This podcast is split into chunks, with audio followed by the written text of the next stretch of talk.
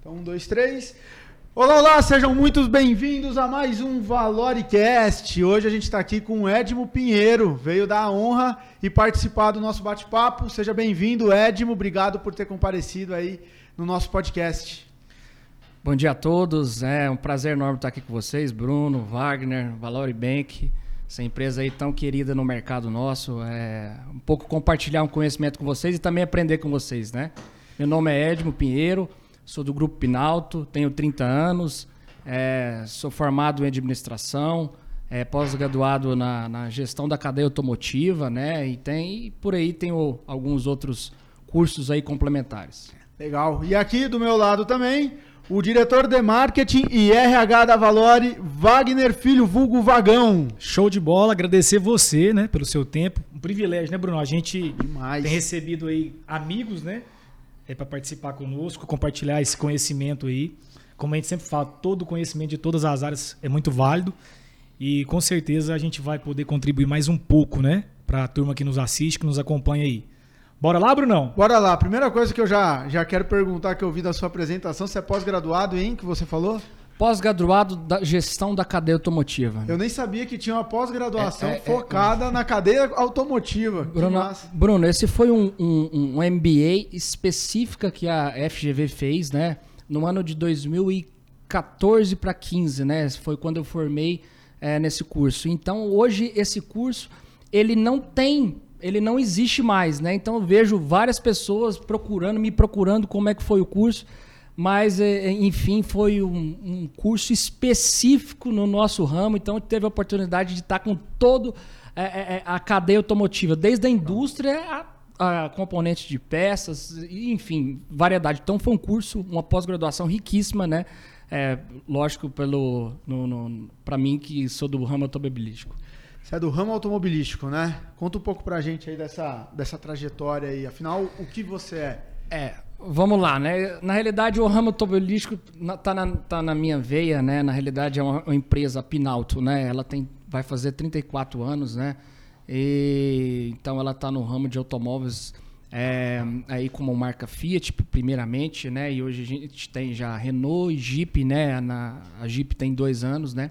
Mas a, a, a minha história, ela começa desde oito anos de idade, né? Então, meu pai é, sempre quis é, que, que nós iniciarmos dentro do, do da, da, nossa empresa. Então, com oito anos de idade, é, apareça ser um pouco brincadeira, né? Mas eu tenho a foto lá, eu estava lá no estoque de peças, né? Entregando peças para, para os, os nossos clientes. Né? Verdade, né? já vi essa foto, viu? É, essa foto aí depois foto. ela, ela tem muito orgulho de ter ela. É, de estar, tá, eu vou passar para vocês depois, mas é com 8, 10 anos de idade estava lá é, no estoque de peças, entendendo aquele processo, né? E por aí vai. Depois, já com, com 18 anos, né? Morei fora, né? No Canadá. E aí, depois, quando eu cheguei, fiz o curso de corretor de seguros. E aí, abri uma corretora própria nossa, Pinalto, né? Ah, e aí, por aí vai. Então, essa é um pouco do início da trajetória até hoje eu chegar na diretoria é, comercial do grupo, né? Então, foi um... É, tô com 30 anos, é uma história aí já de já de, de 20 anos que então, eu posso falar do então, ramo. Hoje, hoje você é diretor comercial. Hoje eu sou diretor Legal. comercial, mas é uma história que, que, que a gente pode falar que eu tenho 20 anos que, que tô dentro do, do negócio mesmo Nossa. lá, desde lá dos 8 anos de idade. Eu não posso esquecer isso, porque isso é uma, é uma, uma vivência, uma cultura que eu tive lá de baixo é para entender todo o chão de fábrica, entender toda a nossa processo, cultura, o né? processo. A maior então, faculdade que você fez, né? Esse, daí, esse, né? esse foi uma das maiores faculdades, é a gente entender lá dentro. Né? Então eu tenho muito orgulho de ter começado, de ter essa foto, né? E aí, muito orgulho de ser corretor de seguros, né? Que foi aí com 18 anos de idade. Então, você tem o Suzep? Suzep, Suzep isso tem, aí né? é, é um mercado aí o qual a gente briga muito, né, para a questão do seguro, né, é, não só do, do, automóvel e tudo, mas da proteção mesmo, né, da casa, do é, de vida, da, da, saúde, né. Ah, então, ah, tem, mas dentro hoje do, do grupo Pinalto tem uma frente só de seguros, só que é voltado para seguros de carro. Exa é isso? Não, é, não? É, na realidade a gente é, com o passar do tempo, é, o seguro ele fazia sempre um elo e muita importância né, para os nossos clientes. Né? Ah. Então, vamos lá. cliente precisava, é, utilizava, batia o carro e precisava ir na nossa oficina.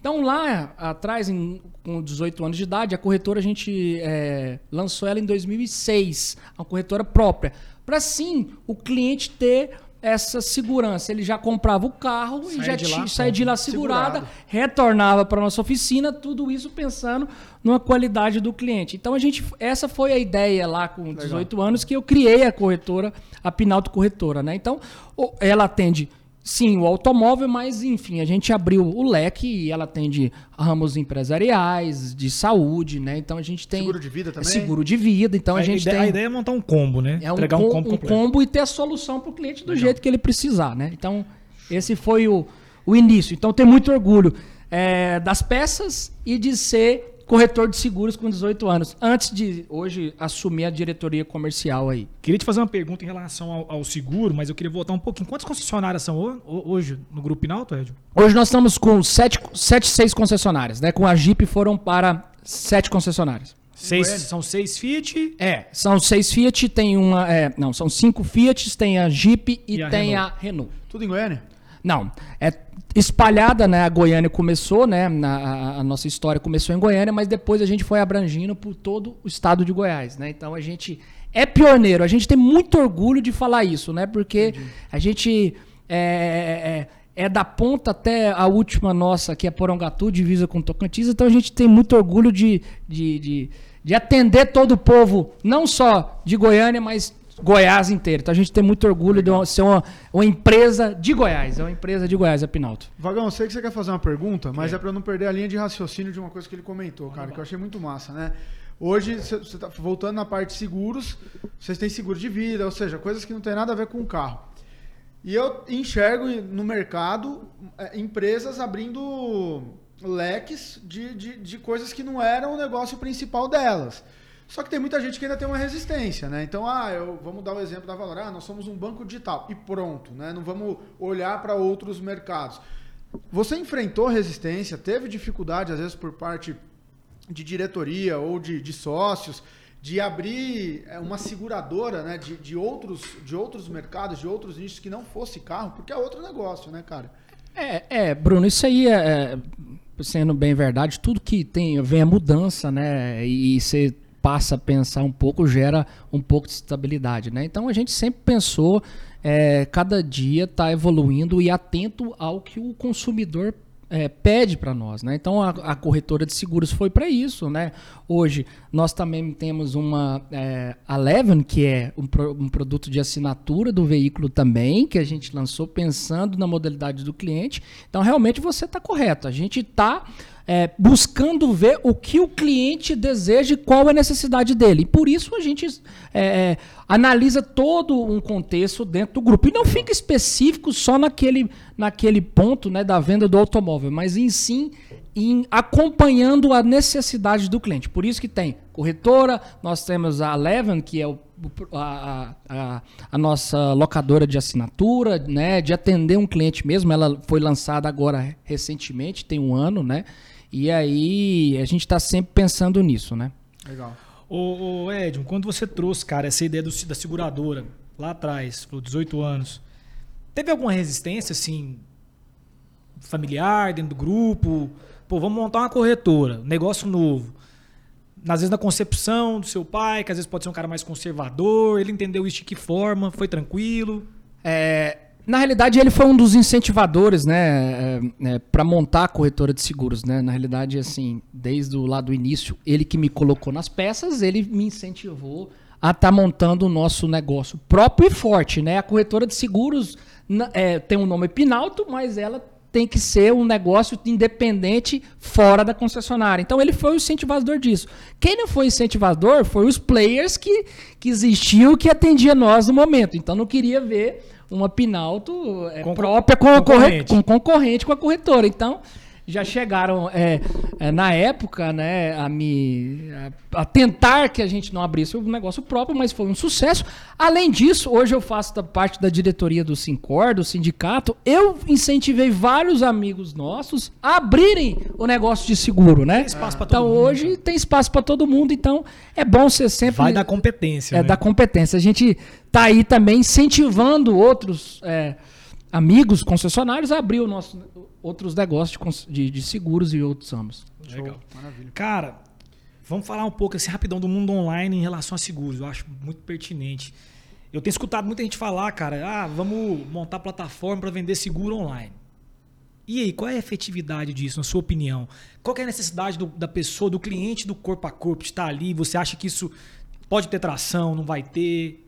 É só uma especulação? É, nós, é, nós não podemos é, remar contra a tecnologia. Nós temos que usar ela a nosso favor. Né? Então, tudo que a parte, seja do seguro qualquer. É, é, que a tecnologia agregue, ela nós temos que usar a nosso favor. Mas eu não acredito que vai substituir o bem principal que é o ser humano. Isso não seja só no seguro, isso seja no carro ou em qualquer esfera de qualquer negócio. Né? A tecnologia nós vamos usar sempre a nosso favor. Substituir o bom atendimento e o ser humano, eu não acredito nisso. Né? Eu acredito muito no serviço, né? É, é, acredito muito na qualidade do serviço e esse é um dos diferenciais do nosso grupo e eu acho que é um dos diferenciais hoje dentro do mercado. Então eu não vejo é, a evolução da parte do seguro, né, da agilidade, por exemplo, antigamente precisava de uma vistoria, demorava três dias. Hoje você consegue tirar uma foto de um carro com um tempo mais rápido. Então não é porque isso, né? Mas o atendimento, o relacionamento com o cliente, né? Eu não acredito que o ser humano vai sair de linha. Eu acho que vai evoluir cada dia mais, né? E nós vamos ter que trabalhar com ela ao favor. É, cara, eu, eu acho massa esse tipo de pensamento, porque eu acho que um não exclui o outro.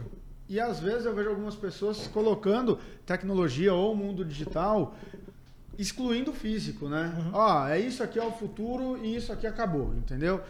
Eu acho que é uma soma. Eu acho que um não exclui o outro a pessoa que não se atualiza, a pessoa que não acompanha o mercado, ela vai ficar para trás, tanto em tecnologia, digital, enfim. Mas ao mesmo tempo, você apostar todas as suas fichas no digital e não ter um atendimento humanizado legal, não é, ter um relacionamento não legal. Não vamos longe, né? Não vamos longe, Nós estamos falando da Valor. A Valor, a Valor é um banco digital. Mas o que, que, é o, o maior. É, mais nós somos elogiados em que ponto? Atendimento. atendimento humanizado. Exatamente. Então, cara, une os dois, né? Encontra uma maneira de usar a tecnologia e o atendimento humanizado para somar Exato. e não para um excluir o outro, né? Exato. É, isso aí que é sem sombra de dúvida, né? A gente vem acompanhando o trabalho de vocês, né? A gente sabe que existe outros players dentro do mercado grande, mas, enfim, eu acredito muito nesse propósito seus, né? Que é um Legal. semelhante conosco, né? É apostar no, no atendimento. Esse é, é, é, como se diz, é o arroz e feijão básico. Eu acho que qualquer empresa, seja do, é, é, de banco ou de automóvel, ou mesmo de um restaurante que não tem um bom atendimento, não tem caminho próspero. Isso é, isso eu tenho convicção e certeza de falar isso para vocês, né? Então esse sempre é nosso propósito mesmo. E a Pinalto com 33 anos, nós temos um slogan essa marca pensa em você, e o pensar em você não é só no cliente, né? E aí é sim no nosso co colaborador, né? É esse que, que é um dos principais chaves que faz esse bom atendimento chegar na ponta são Nossa. os nossos companheiros e colaboradores. Você falou do slogan. Quero te perguntar quem criou essa marca. Essa marca foi criado pelo presidente, né, pelo Edmo Pinheiro. É, ele criou esse slogan, né? Há quantos anos? Há, há 33 anos atrás, né? Então, isso é. Ele criou o slogan. Ah. Ele criou esse slogan, essa marca a Pensa em Você. Mas tem coisas que são atemporais, né? é... né? Passa 30 e, anos e ainda é atual, né? Por isso que eu perguntei, cara. E tá atual. E o que, que, que, que eu fiz que é, foi reforçar essa cultura e essa e essa e esse slogan, né? Então eu tenho hoje a gente está vendo aqui é, um boné que eu trouxe para vocês aqui. Opa, valeu. É, mas esse é o nosso coração. É essa marca pensa em você. É tá é, fazendo, né? É, é, outra, outra, outro ponto, né? De essa marca pensa em você, outro que a gente falou sobre, sobre pessoas. Eu não enxergo empresas que não tenham um propósito. Então, empresas com propósitos são empresas que têm uma longevidade muito grande. Empresas sem propósitos, ela fica um negócio sem sal. Mecânico, ela fica mecânico. Né? Ela não tem vida. Então, é o propósito que move. É o propósito que te deixa entrar na crise e sair mais forte. É o propósito que faz as coisas acontecerem. Então, essa marca pensa você e o propósito e pessoas e a cultura são os pilares muito fortes Nossa. da organização. Você acredita que esses pilares ajudaram você, a empresa, a marca nesse momento que a gente passou agora, de, no momento mais crítico da pandemia, né? Porque a pandemia não acabou ainda, né?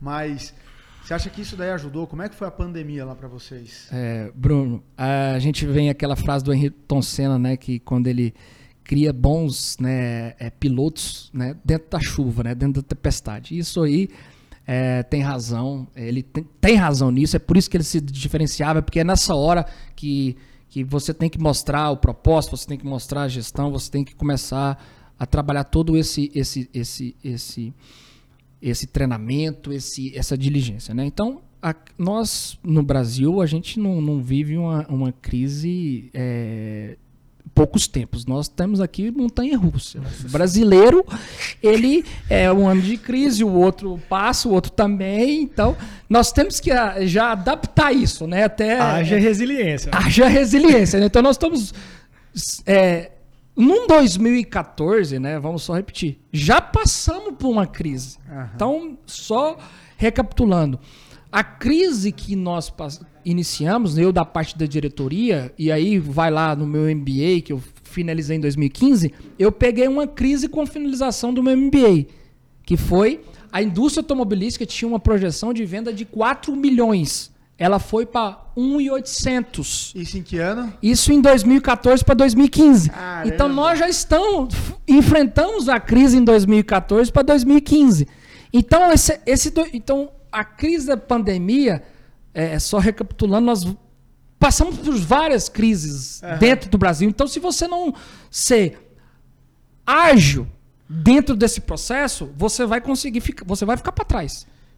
Então, vou só falando, em 2014 nós já passamos por uma crise forte, que vários players ficaram para trás. Uhum.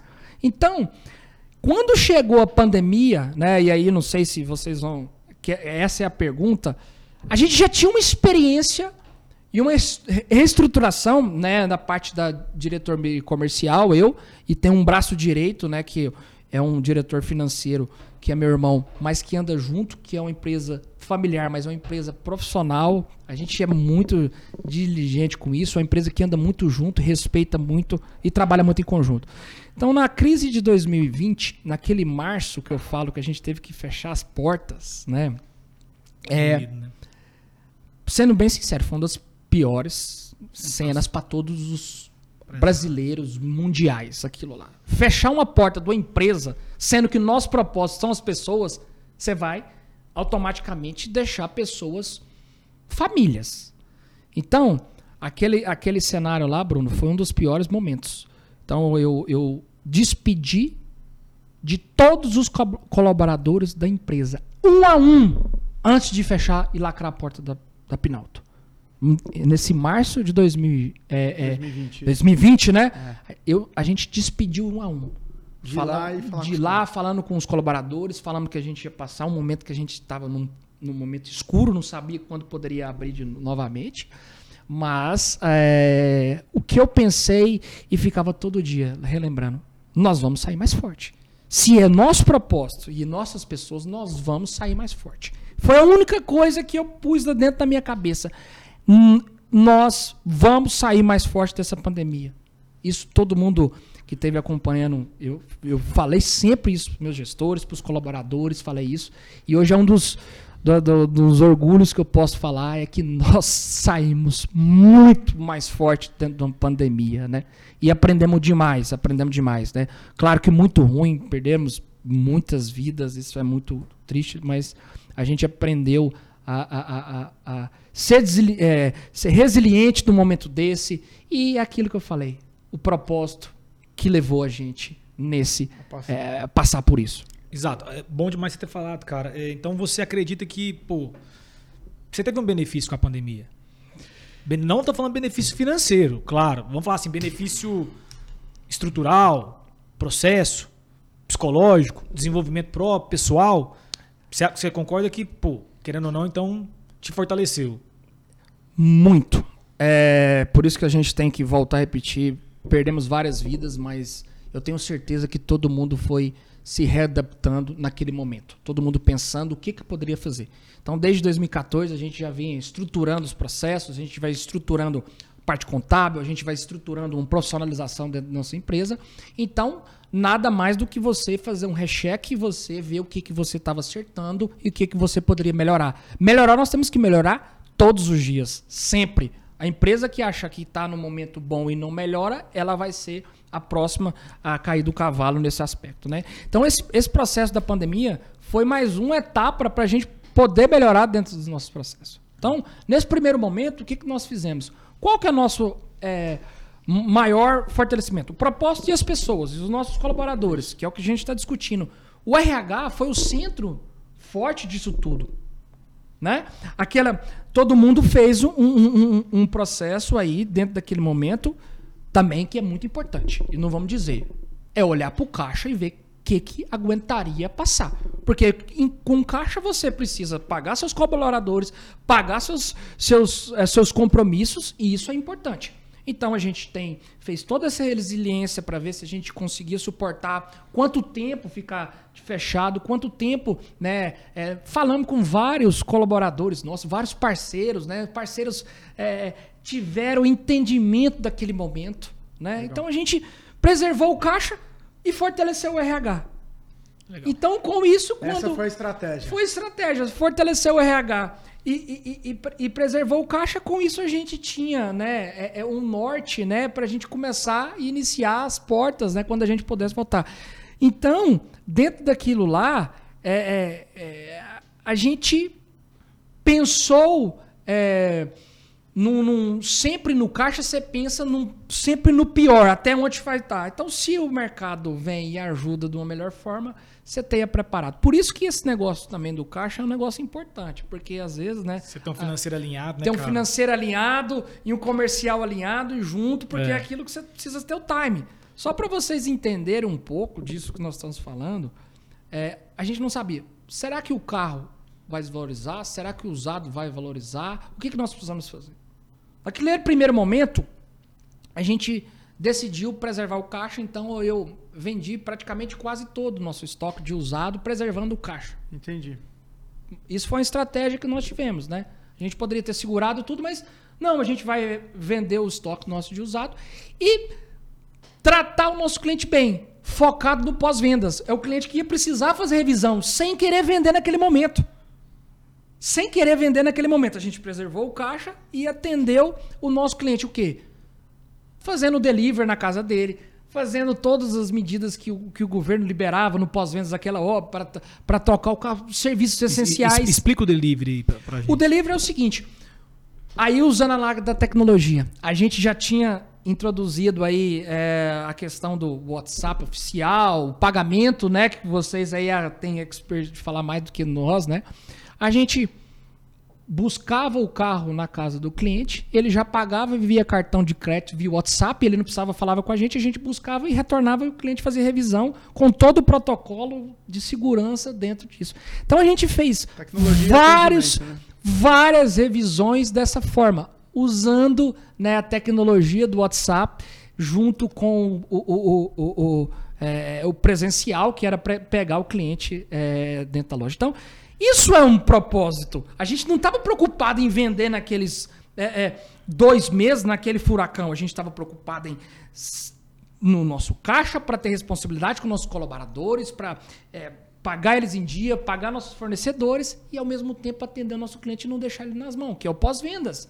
É. Então esse é o começo de tudo.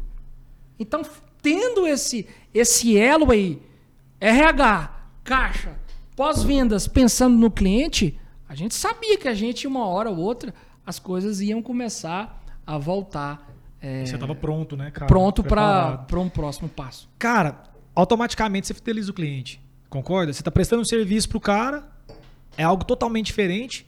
Não, acredito que não tinha no mercado isso. Eu nunca não cheguei a ver em algum momento, mas, pô, você fidelizou o cara, você concorda comigo? É um serviço totalmente cômodo, né, cara? Você entregou comodidade pro cara total.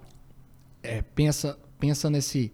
É, é, é, naquilo, né? Porque assim, a gente, às vezes, como empresa, fica pensando em vender, vender, vender, vender toda hora.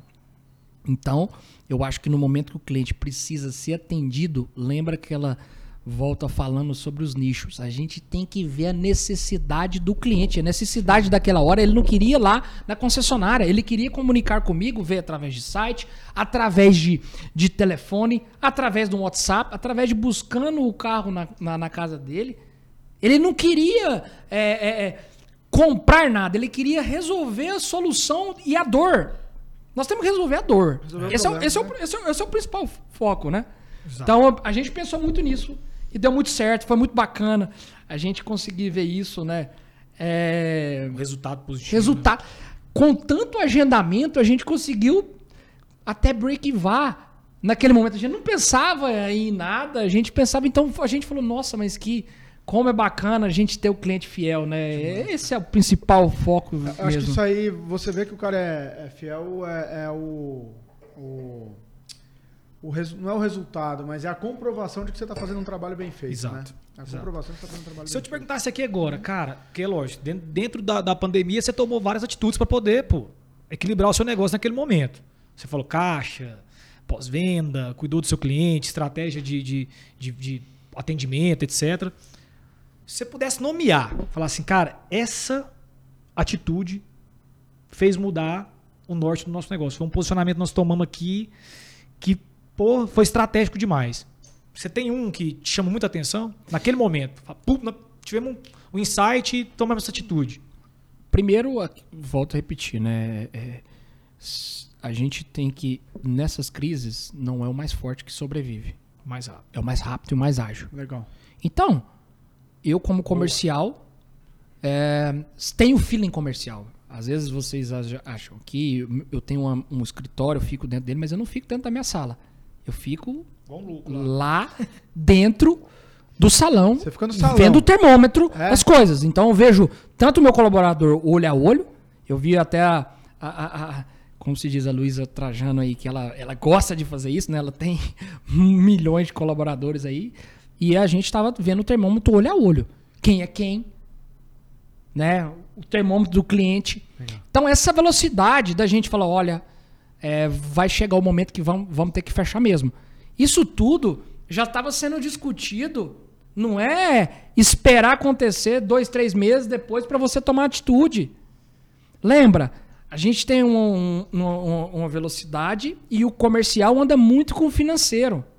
Então essa comunicação e essa velocidade, ela que tornou o negócio mais rápido. Então uhum. a gente já tinha feito várias, várias ações que a gente já tinha tomado Outros amigos nossos, concessionários, a gente pode falar isso hoje, ligaram pra gente perguntando quais ações a gente tinha tomado. E a gente não é, é, é, se escondeu, a gente falou, troca, trocamos ideias. Essa questão do carro usados mesmo, do, do usados mesmo, eu sei que a gente fez isso no primeiro momento, mas tem companheiros que fe, fizeram depois, num, dois meses depois.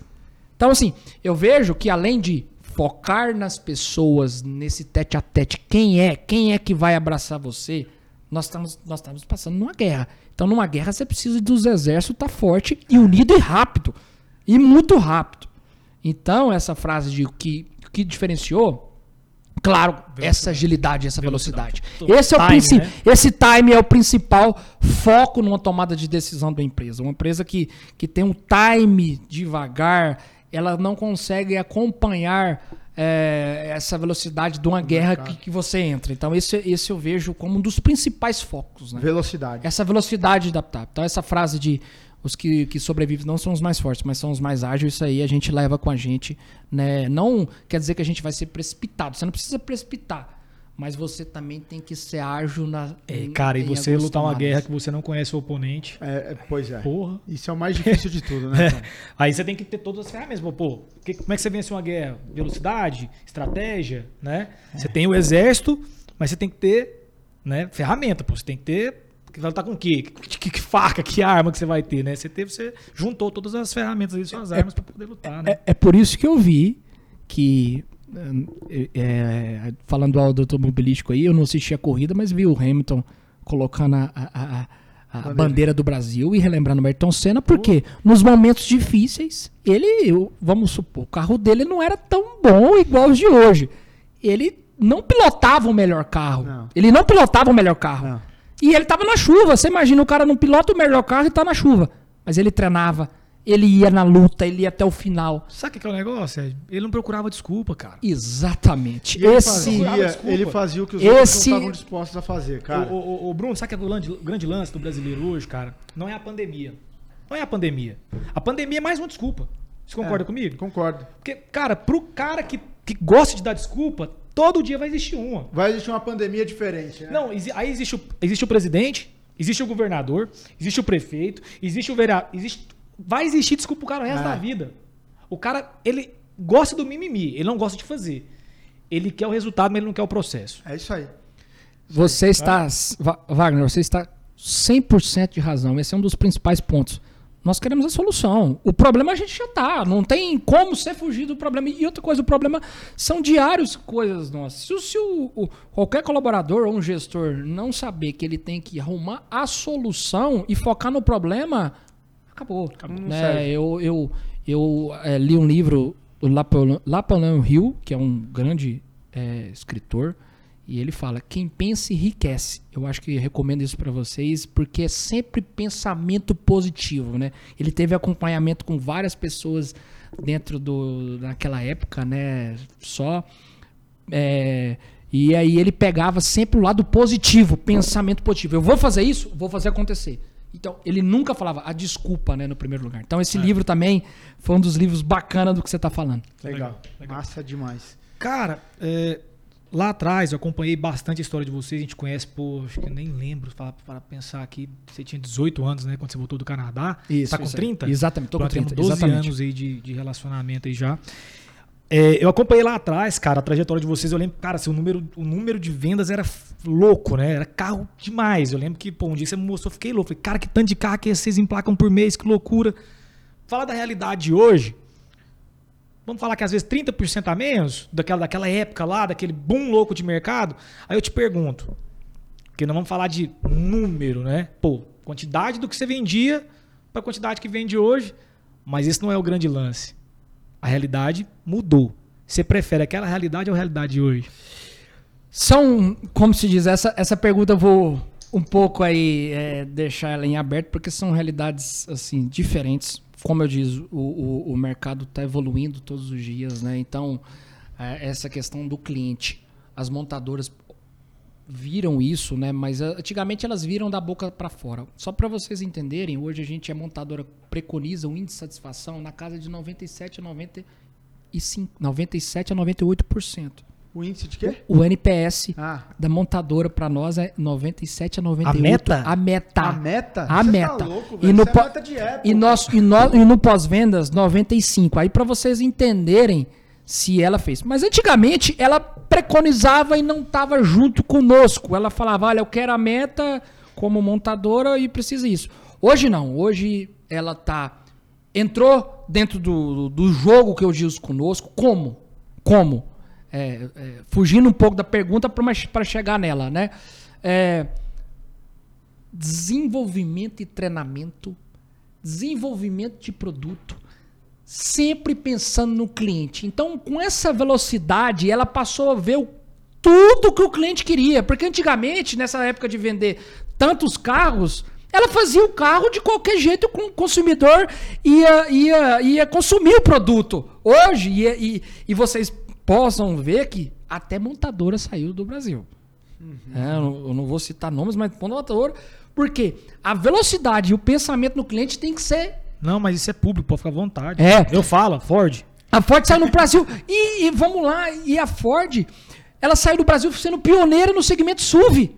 Gente, se isso não é um exemplo para vocês, e vocês é. me falam, é o, é o que tem que desenvolver todos os dias, tem que ter qualidade, tem que ter tudo, tem que ter treinamento. Então, hoje as montadoras, Bruno e Wagner, elas ajudam nós com capacitação e treinamento para os nossos colaboradores Desenvolvimento de produto 24 horas. Vocês viram os últimos lançamentos aí. Ela lança o que o cliente está desejando. É. Então, o que, que ela mudou? Ela falou assim: eu não vou lançar mais produto, né? O mercado consumir, até porque o mercado estava em 4 milhões, depois ele desceu para 1,800 e hoje está fechando na casa de 2 milhões. O mercado brasileiro que, é, que consome, né? Então ela entendeu, eu não posso empurrar um produto que o cliente não vai consumir. Que essa época ela produzia e não queria saber. Queria só escala, né? Vamos lá, hoje até as, as legislações, né? Você viu a, de questão de emissão de gás, questão de, de, de, de economia de um carro, questão de tecnologia de um veículo. Então não adianta você produzir um veículo para produzir. Você tem que produzir um negócio que o consumidor consome, o que ele quer. Se o consumidor quer o SUV, elas têm que ir pro SUV, elas vão focar no SUV. Uhum. Então, essa foi a grande diferenciação. E aí foi o que, que deu certo. As montadoras, né? E a gente, isso eu tenho bem orgulho, e a Fiat vai ser líder dentro desse ano, né? É, ela foi bem estratégica. Ela pensou isso antes da pandemia, ela já vem fazendo esse movimento. Então, ela vai fechar na liderança com 22% de participação do mercado nesse 2021. 22% share. De share do mercado aí. Pensando nisso. E a Jeep, né, o qual a gente tem, vai chegar a quase 8% de participação com apenas, né, acabou de lançar um terceiro produto com dois produtos. Pode falar o carro. Cê, é, o Commander, você imagina isso? Uma montadora com dois produtos ter 8%, 8% de participação. Então, será que mudou completamente aquilo lá? Era vários produtos, agora ela foca nos produtos, foca no que o cliente quer. É. Esse é o grande diferencial. Tô satisfeito com o meu, viu?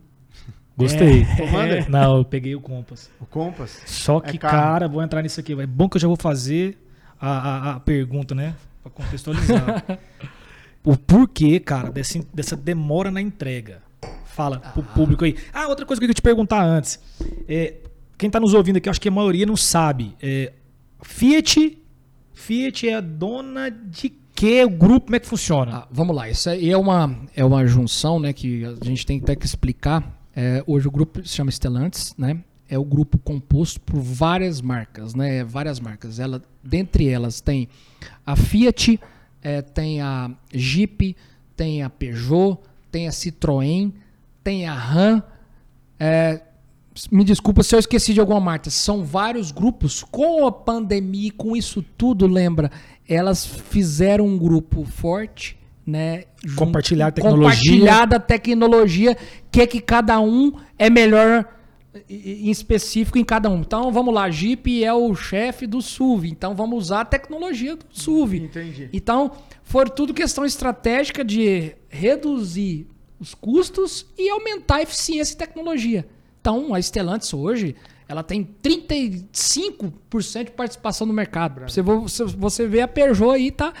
Vendeu como nunca tinha vendido. Questão de estratégica isso. Então esse é o grupo hoje, é um grupo muito grande composto por isso. Né? E a Fiat compõe a Stellantis hoje. A maioria dos carros é, desse grupo hoje são nacionais, indústria montadora aqui, ou tem muita coisa importada? Hoje, a grande maioria, se eu não me tirando pouco, não, vamos dizer que 95% são, Montado são aqui. montados no Brasil. É mesmo? Isso é um orgulho, por isso dessa dessa dessa toda dessa tecnologia. Eu tive eu conheço a fábrica da, da Jeep e da Fit que é em Goiânia, né, no Pernambuco. Que fábrica é. tecnológica. A gente vende carro para fora, para os países vizinhos? Também exportamos carros ah, para é? fora, né? E hoje com esse Sabia. grupo, com esse grupo aí desse tamanho, hoje as montadoras conseguem entender, né? Vamos, vamos dar um exemplo hoje, por exemplo, um Cronos, ele é importado hoje do, do da Argentina, né? Uhum. Porque até existe uma fábrica da Fiat em Córdoba. É, mas é, é, elas com, conseguem compartilhar, né? Mas a, a, a indústria mesmo, né? A, da, da Stellantis, ela tem, na realidade agora, foram criada a fábrica de motores em Betim. Então, esse que motor isso, que você está elogiando o Compass aí é o motor que foi um desenvolvimento de bilhões para ele ser eficiente e econômico. Então, esse motor é o motor brasileiro. Saiu dali de Minas Gerais. E aí, cara. isso é um orgulho que a gente tem, porque às vezes sempre pensa, o mercado automobilístico é a Europa que manda. Uhum. Mas ela, com essa eficiência que o Brasil consegue ter, ela consegue deixar é, fazer motores, nós vamos falar da, da multimídia da estrada, né? Aí a gente impor, é, exporta né, a multimídia para fora. É mesmo? Então a gente começa a ter nossas identidades aí e por isso aí é bacana de ver essas coisas Legal. acontecer aí. Sentindo um e gostinho de- do Brasil. É, os gostinhos do Brasil, né? Desses designers, desses é, criadores aí, é muito bacana. A gente tem que parabenizar todos eles. Eu Me queria fala- que você- você- Só, não, assim, só queria falar sobre a entrega, Cara, cara. era isso que eu ia o, perguntar o timing pro da Vagão, entrega. tadinho. O carro dele demorou pra chegar, ele tava vindo de patinete elétrico, aí proibiram. proibiram ele.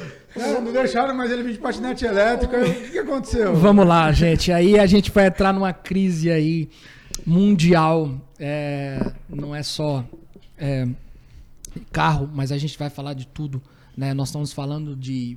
um- são componentes que nós estamos em falta no mundo, mas um componente específico. Nós estamos falando do chip do semicondutor. O semicondutor são chips pequenos, milimétricos, né? O qual é composto em todas essas tecnologias que a gente usa. Então, esse, esse semicondutor, é, o celular que nós estamos aqui, ele precisa desse chip. A televisão que nós estamos aqui, ele precisa desse chip. Hoje, com essa tecnologia, tudo precisa do, do, do semicondutor. Só que o mundo não estava preparado para esse tanto de chips que precisavam para essa demanda total. E, então hoje a concorrência é com a Apple, está em falta. O celular, se você chega numa loja da Apple hoje, você não consegue comprar, ele é pronta entrega, porque Por ela não tem o chip. Não é porque ela não, não, tem a, não, não tem a venda, ela não tem o chip. Então a concorrência do chip. foi- E é um negócio, gente, mundial. Cara, mas cadê as fábricas do chip, então? Exatamente. Aí agora o que está acontecendo? São brigas grandes, né? Entre China, Estados Estados Unidos e essas aí dos, Monopólio, dos né, ocidentes aí brigando, briga grande. São brigas que eu, que eu digo, são brigas igual essas guerras né, esses, Silenciosas, é, né? nucleares aí que cada um tem seu exército e tudo. Essa briga do chip é uma briga muito mais embaixo do que a gente vê, né? Então, é uma briga que os Estados Unidos incomoda. Os Estados Unidos não é tão. é, é, não tem tanta fábrica. Não tem tanta fábrica de chip. Ele depende é, do chip de- do- da China, é, de Taiwan. Então, eu tô vendo o movimento da Europa com, tendo essa velocidade de montar suas próprias fábricas. Mas vai demorar um pouco, né? Apesar que a gente tem de tecnologia, a vacina foi num nível rápido que a gente tem. Então a gente pega aí e tenho certeza que agora essas. Com essa crise que a gente teve da falta de componente e do semicondutor especificamente, é, elas vão focar agora as grandes indústrias a procurar fazer sua própria fábrica. Esses aí vão ver. Então, vocês vão me falar, é, 2022 a gente vai ter falta de chip. Também. Também. Então, esse é o nosso novo normal. Então, o que, o que as indústrias tenham para falar conosco, né? As próprias fábricas, né? Da, da, da, da Jeep, da Fit, como desenvolver produtos bons. Os produtos não conseguem ser acabados se não tem a tecnologia, então não- ela não consegue entregar. Então a gente.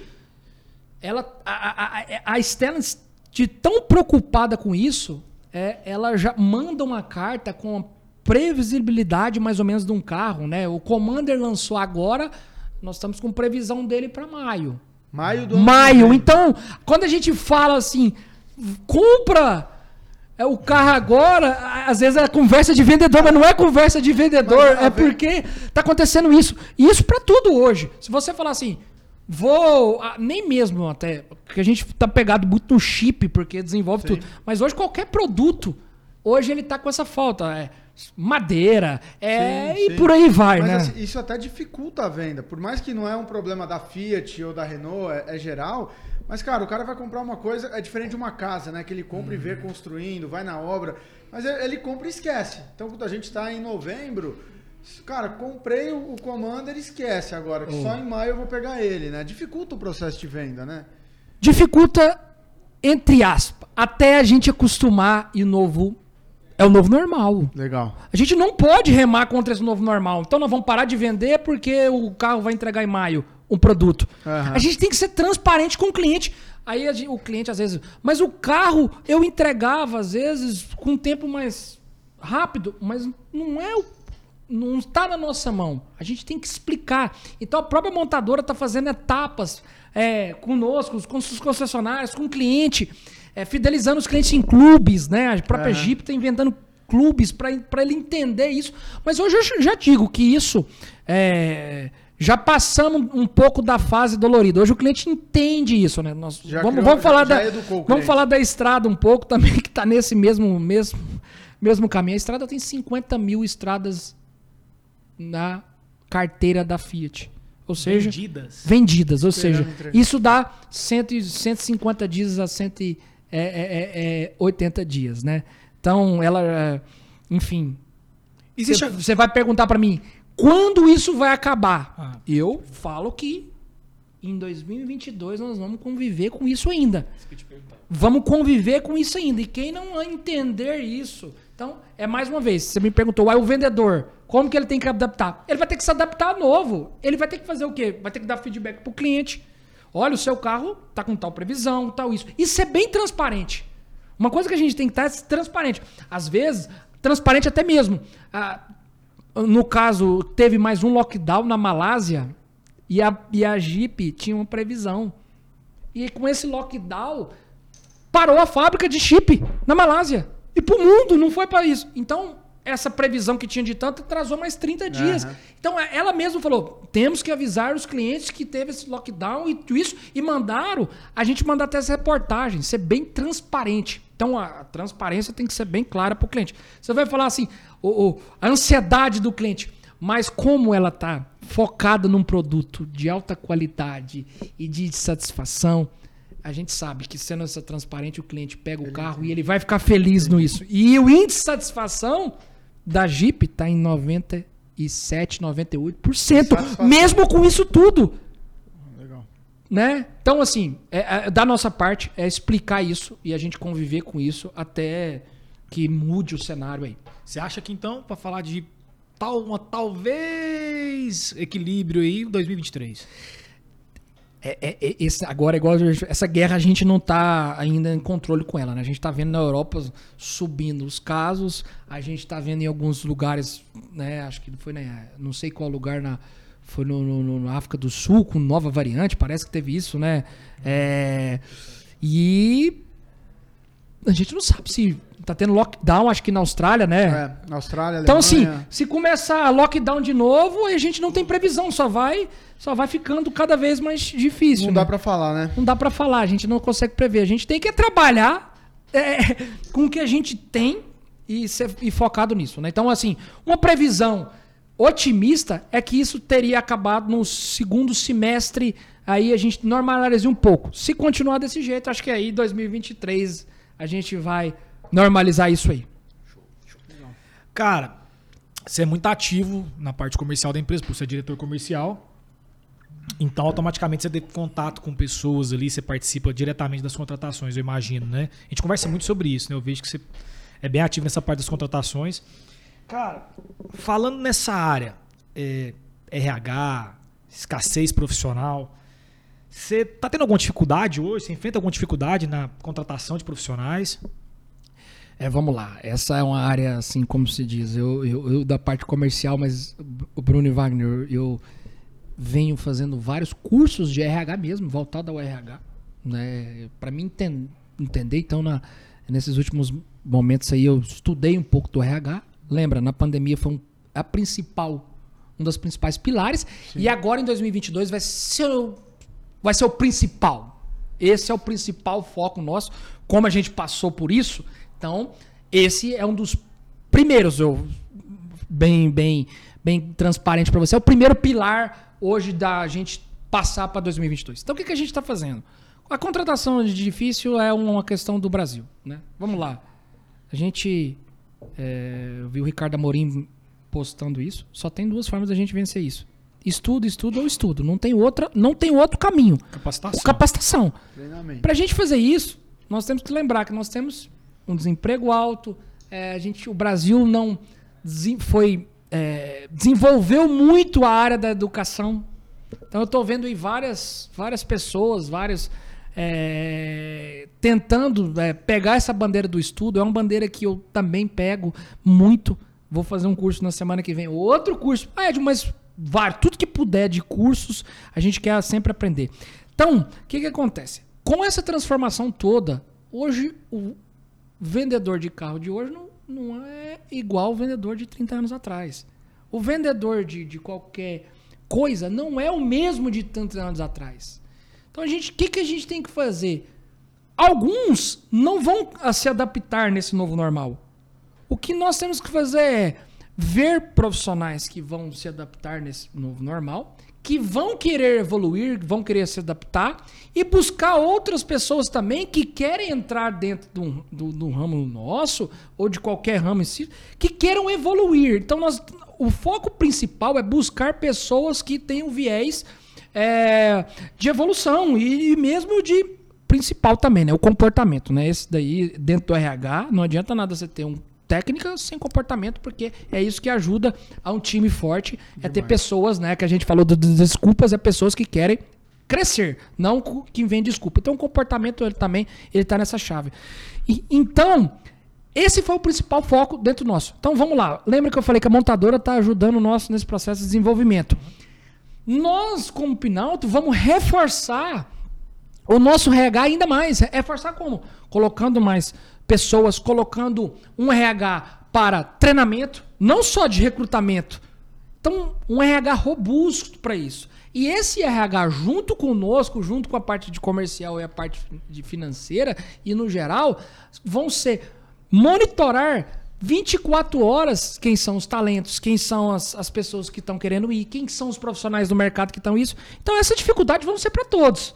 Mas nós vamos ter que encarar isso como uma oportunidade né? Porque eu não posso estar achando ruim que o nosso grupo se sobressaiu na crise. Isso eu tenho que achar como oportunidade. Lógico. Nós temos mais empregos a oferecer. Quantas vagas você tem hoje lá, abertas? Só para eu entender, a gente começou lá atrás, aí tava 150, hoje o grupo é 300 pessoas. Nosso grupo tem mais de 50 vagas em aberto. Aberto. Abertos. Assim, mas e aí, nós vamos achar ruim que o nosso grupo está crescendo? Não, não nós vamos ter que dar oportunidade para quem quer, porque vai. Tem muita gente você, que quer. Você é da premissa de contrate caráter e treine habilidades? O que, que, que, você acha esse, dessa frase? Esse, essa frase é uma das essenciais né, dentro do ponto. Nós estamos falando de caráter e comportamento. Se não tem um comportamento, não tem caráter, isso tem que já de pode, cara. Pode ser o melhor currículo Pode ser o melhor currículo do mundo, pode ter trabalhado MBA, Harvard, pode ser o que for. Não tem cara, pode ser o melhor vendedor ou o melhor gestor. Tem que ser eliminado o mais rápido possível. Ah. Primeiro que a gente tem que ser vigilante para não poder entrar. Se entrar, Boa, você demita rápido. Você bateu num ponto legal, e cara. E dê oportunidade para quem quer aprender. A sua cultura é clara para você, para o seu RH? Muito. Para as pessoas que estão ali no seu quadro ela, funcionário, durante, equipe, ela durante, entende isso? O que, que, é a sua cultura? Uma das coisas boas né, né, durante esse, esses dois anos aí de pandemia foi ainda enraizar essa cultura Entendi. mais forte. Legal. De, de, de, de, de, pessoas, né? Você implantou ou você consolidou? A gente consolidou. Isso já existia lá atrás. Já, sem saber foi já, criado. Sem saber lá atrás foi criado, mas isso aí é um dos, um dos pilares fortes nossos, né? Até porque a gente não. Se você falar do nosso ramo de automóvel, eu não quero ser o maior, eu quero ser o mais eficiente. Eu quero ser né, é, o, o ramo focado né, em pessoas. Né? Então, isso é, a gente vai enfrentar com bem transparência. Né? Hoje a gente está. Hoje, é, a gente está entrando uma gestora de RH hoje, nesse exato momento do podcast. Eu fiz um orgulho de, de postar. Eu fico. Porque. A, Pessoas boas é o que move a empresa, volta. Então eu fico muito feliz nessa guerra. Então, são exércitos, são parceiros conosco. E nesse exército você tem que estar com um time muito bom. Eu vejo vocês aqui. Ah, você pode ter até empresas maiores do que a Valore Bank, que a gente sabe dentro do mercado, mas o exército de vocês é muito unido. E é isso que faz. É a força, é isso que vai passar para esses momentos. Então, o RH hoje é o centro nosso de 2022, é um dos pilares nossos que a gente vai focar, eu vou dedicar é, muito do meu tempo para ele e eles, meu RH sabe disso. Você conseguiu fazer com que sua equipe dissemine essa cultura? Você tem 300 colaboradores hoje, cara. É muito difícil hoje você manter um contato direto com todo mundo e falar, pô, essa cultura é a cultura da Pinalto é essa aqui. Nós somos isso, a nossa história é essa, né? Trazer todo esse contexto, o manifesto para eles. Eles conseguem. Você trouxe um cara novo hoje, você não vai ter contato direto com ele. Você acredita que a sua equipe leva isso para esse cara? Igual eu falei, Wagner, assim, se, se eu falar que consegui isso 100%, é, eu vou, não vou estar tá sendo é, coeso com o que eu estou falando. Porque se eu estou falando que o RH nós vamos reforçar isso, né? É, é, o que eu quero. Mas a gente já deu um passo muito grande para isso. Legal. Existe várias pessoas que querem levar a nossa cultura para frente. Existem alguns que não. Esses não. Nós estamos falando para você de treinamento. Nós vamos dar oportunidade. A montadora está dando oportunidade. Nós vamos com o Pinalto investir. Mas e se pessoas não quiserem pegar essa oportunidade e, e, e agarrar ela? Capacitando, o treinamento e o conhecimento não são todas as pessoas que vão querer fazer. Não adianta Exato. a gente fazer isso. Não e assim, a saúde mental, Edmo? Você, você, pô, você, você, é algo que você presta atenção, você dá atenção? A, sa a, saúde mental também é um processo aí que a gente. É, o RH também tem que fazer essa resiliência. Tá. Então o RH não é só de contratação. Não, o RH tem que vir né? isso. Exatamente. O RH tem que entender o momento, a Lógico. gente entende isso. Então é uma empresa que, que, que, o, que esse fortalecimento do RH justamente para fazer esse, esse, processo, né? Porque tem alguns colaboradores, né, que, que precisam de alguns claro. momentos, que passam por alguns momentos, claro. né, na vida como todo mundo todo passa. Mundo. Então, não tem outro segredo, né? Esse o RH é, nessas pontas, treinamento, é, recrutamento, né? A gente quer chegar no momento que o recrutamento seja o, o último, último, a última esfera, né? Porque se a gente conseguir ter todas as esferas do treinamento, capacitação, desenvolvimento dos colaboradores, o, o recrutamento vai, vai cada, cada vez menor, menor, e a gente vai dar oportunidade para aqueles é, talentos que a gente quer. É isso aí. O Edmond, eu acompanho as redes sociais de vocês, acompanho você na rede social. Eu vejo que vocês é, valorizam muito essa parte né, de, de, de mídia digital e vocês têm uma influenciadora lá dentro que dá a cara para a marca, que no caso é a Mariana, né? Cara, qual que é a importância disso, né? De, de, da empresa ter alguém como cara, né? Essa humanização, ter uma pessoa ali representando a marca de certa maneira.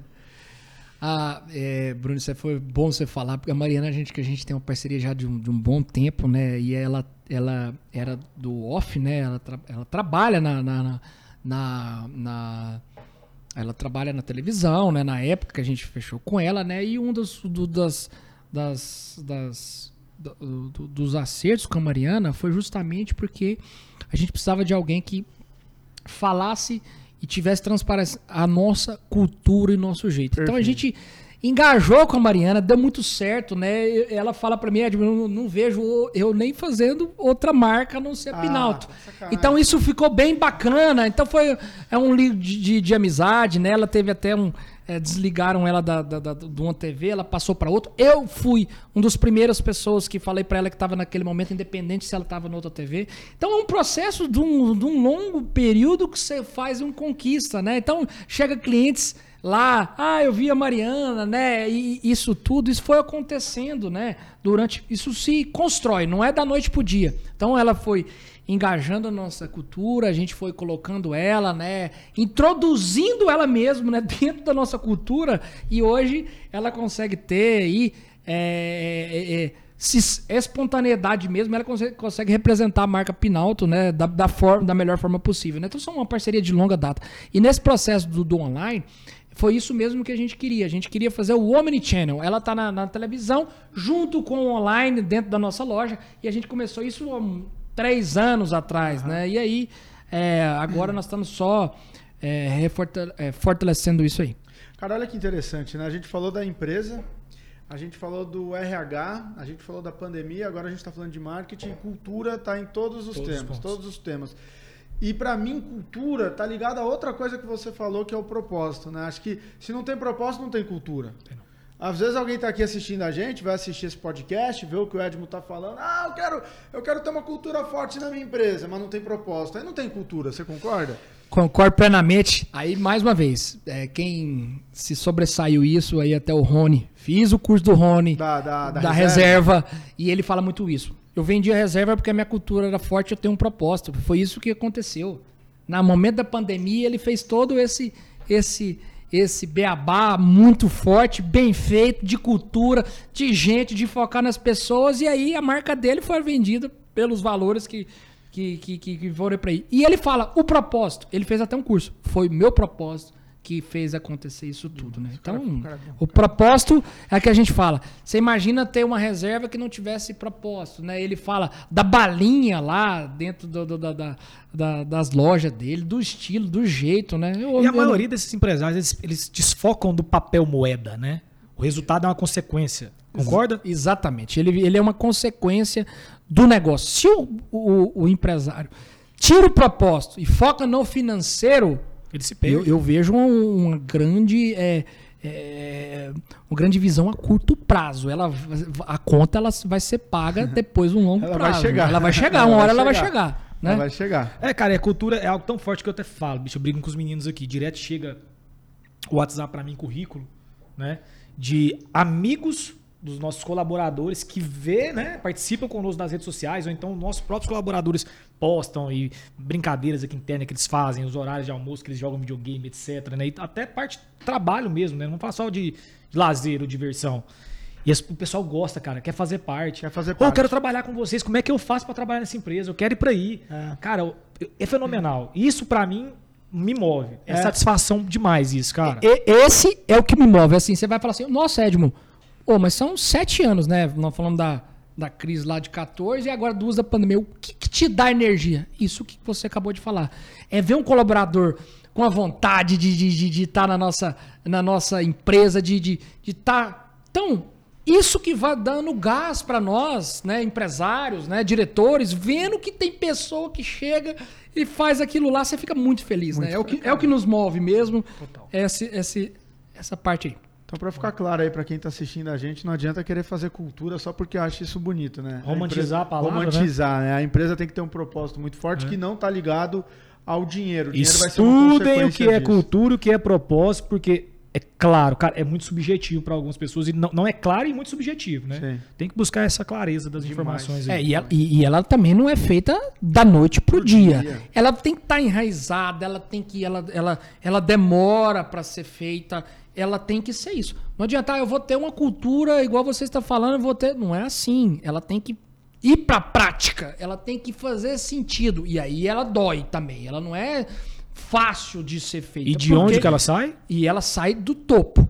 É ela sai do de topo, cima ela é baixo, de cima né? para baixo. Ela vem desde nós, da diretoria, do que nós queremos, o RH expondo, Legal. os nossos gestores, e aí vai ah. descendo para baixo. É foda porque às vezes a empresa contrata ah, uma consultoria para definir cultura. Aí o cara é. chega lá, missão, visão, valores, aquele negócio batido, Não. né? Visão, é, é, é, valores, honestidade, credibilidade. Cara, e fica um negócio muito padronizado. Acho que é muito mais do que isso, né? É demais, é isso aí. Muito mais do que isso. Ô, ô Neto, cara, eu lembro que. Neto é porque, pô, a gente chama ele de Edmo Neto, é Neto, é tudo. Edmo, o seguinte, cara Lá atrás, eu lembro que você, quando veio essa questão do, do, online, que você quis fortalecer muito, né? Na parte de vendas também, eu lembro, buscando leads, né? Tratando lead. Cara, você criou um fluxo. Qual foi qual o nível de complexidade para você criar esse fluxo? CRM, o que, que você implantou? Como é que você trabalhou essa conversão, inside sales? Como é que foi essa pegada aí?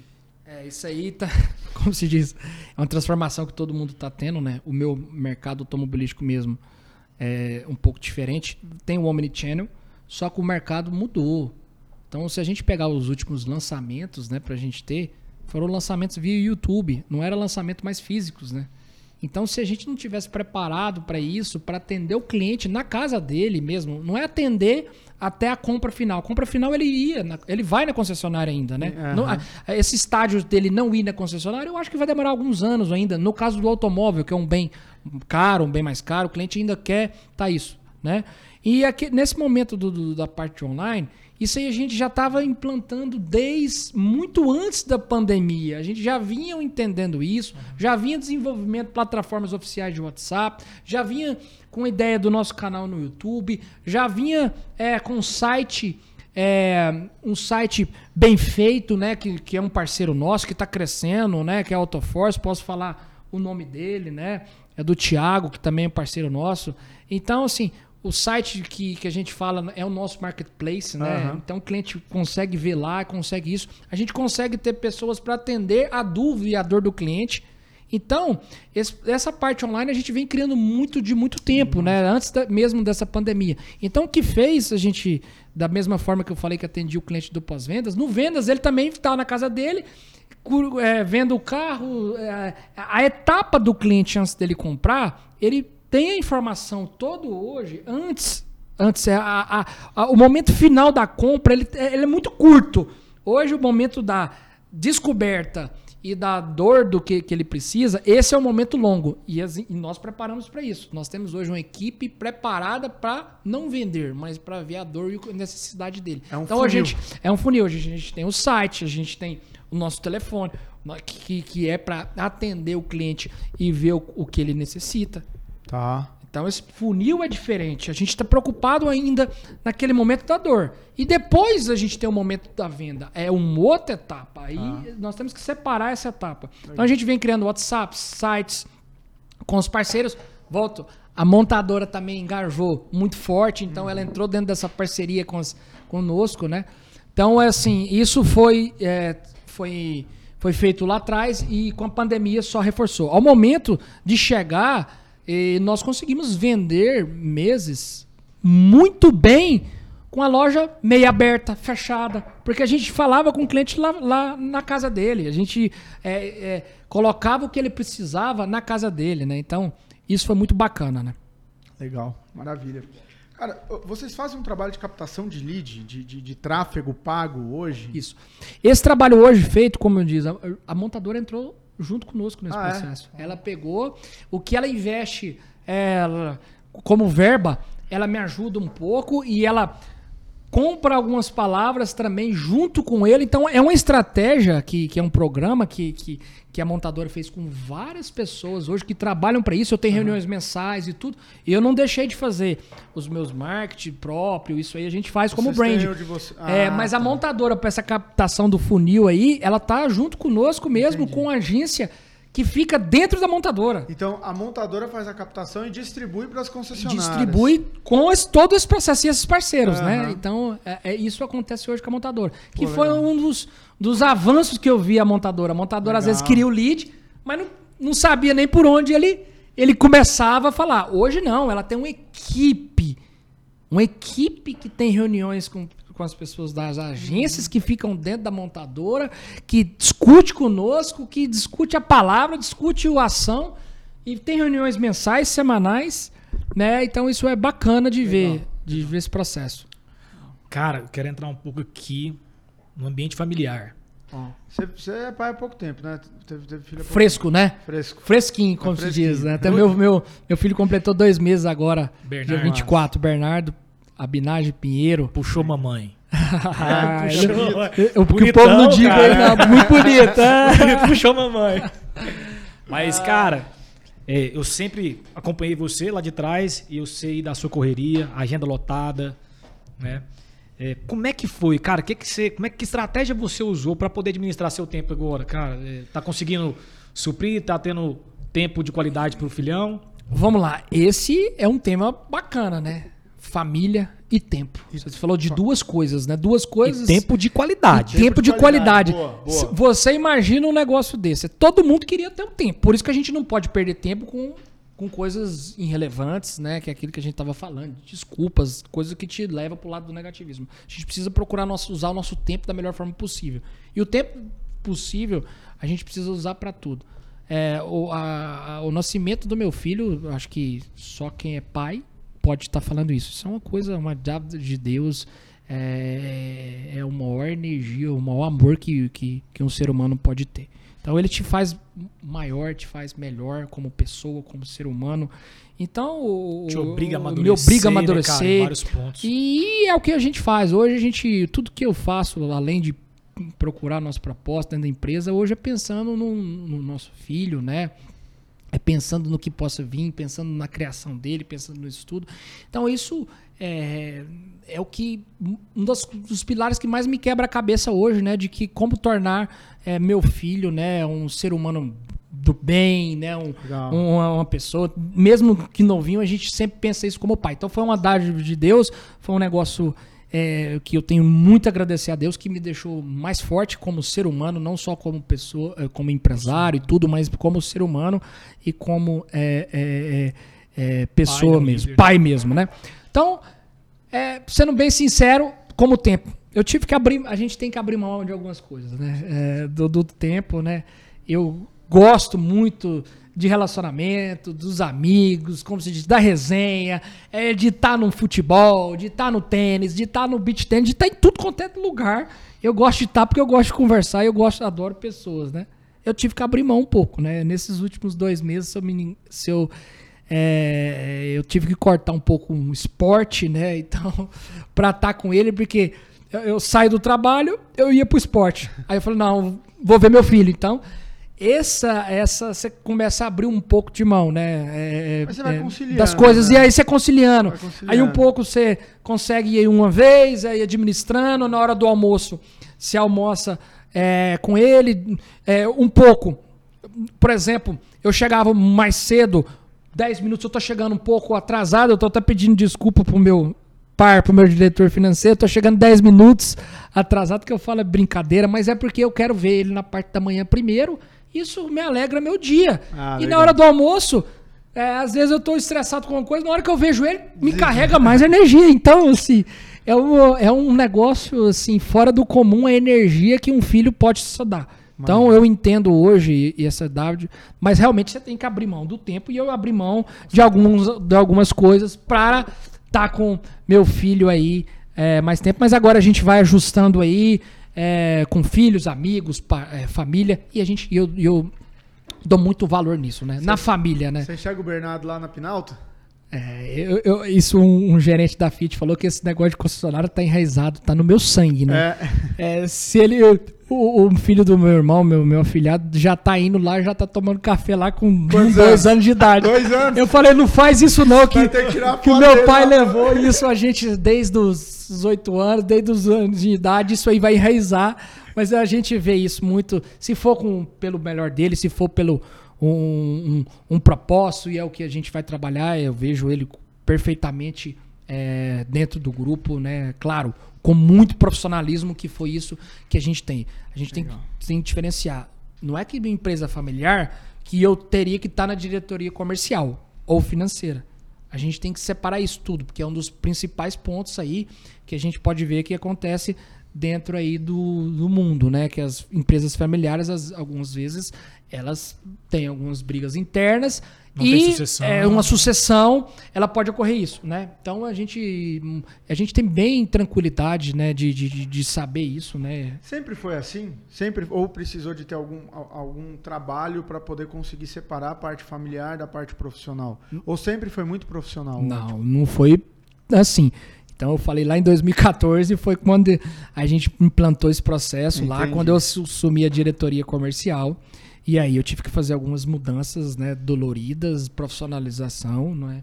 é mas assim, o presidente, meu pai deu total é, liberdade, muitas porradas, mas foram dando liberdade com as nossas conquistas, né? Entendi. Foi muita porrada que nós tomamos, né? Muitas discussões, mas a partir do momento que a gente avançou, a gente ele daria cada vez mais espaço para a gente tomar. Por isso que esse enfrentamento, essa sucessão, ela não é fácil. Por quê? Porque às vezes o, o filho, ou primo, ou qualquer um que quer, ele quer já conquistar nisso. Mas as coisas não funcionam assim. A conquista não é fácil. Ela tem que ser mostrada, ela tem que ser mostrada dentro da prática, né? Então foi isso, foi isso um dos grandes, né? É, é, também né, que a gente teve lá atrás, a gente foi isso. E hoje, como se diz, ele é o presidente, mas ele tem total confiança no que a gente faz na, na parte da direção. Legal. Cara, pois é, eu te perguntar isso aí agora, você respondeu, você matou a fatura, eu te perguntar como é trabalhar num ambiente familiar. Inclusive, mandar um abraço, cara, para o seu Edmo Pinheiro, pai, seu pai, né, cara? Ser humano que eu admiro muito, gente finíssima, um exemplo, puta comerciante, fenomenal. É, o Brenão, Breno, que é o CFO lá, né, que é o diretor financeiro do Grupo Pinalto, cara, amigo também de muitos anos. Na verdade, eu conheci o Breno antes do Edmo, ele que nos apresentou, né? Cara, gente, muita gente boa, pai de família já, cara novo. O seu irmão tá com quantos anos, Neto? 20? Ele tá com 27. 27, 27 dois filhos já é. na capanga. É, é produ... o rapaz é reprodutor brabo, fortíssimo. E a gente ficou pra trás. Agora ele tá mexendo o saco. Pai dele não pode me ver, cara. Que tá, tá te cobrando? O pai, dele me cobra. É. Preciso ver. Cadê o seu, Magão? Cadê o seu? Carol, Carol, e aí? Como é que é, faz? A Carol tá cobrando, mas ele tá cobrando. Carol, meu. Eu fico rindo da trela dele, figura. Gente boa demais, cara. Ô, Ed, uma pergunta, bicho. Qual foi a estratégia que vocês fizeram para suceder tão bem esse legado? Que seu pai deixou, que veio lá do seu avô, né, cara? Veio do seu avô, do seu pai.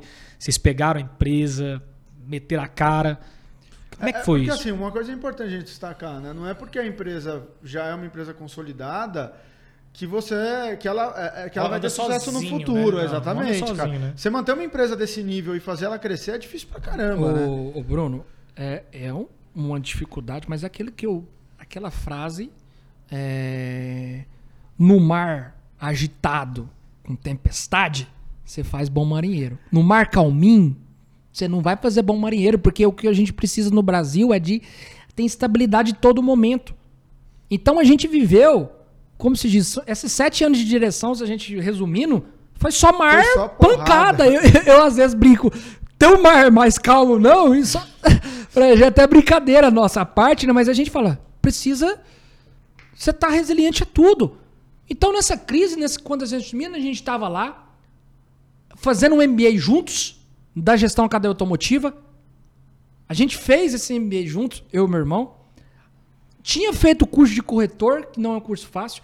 Tinha feito, tinha me formado, tinha passado pelo chão de fábrica, conhecendo todos os processos.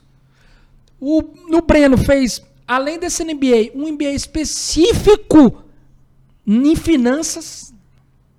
Ou seja, além disso tudo, essa sucessão é o que meu pai desejava, mas ela não ia ser conquistada se nós não corrêssemos atrás disso, se nós não, não mostrar para pro, pro, pro, ele essa sucessão. Hoje, eu sinto um pouco assim, inveja branca dele, porque eu falo, caramba, como que eu faço um negócio desse com meu filho?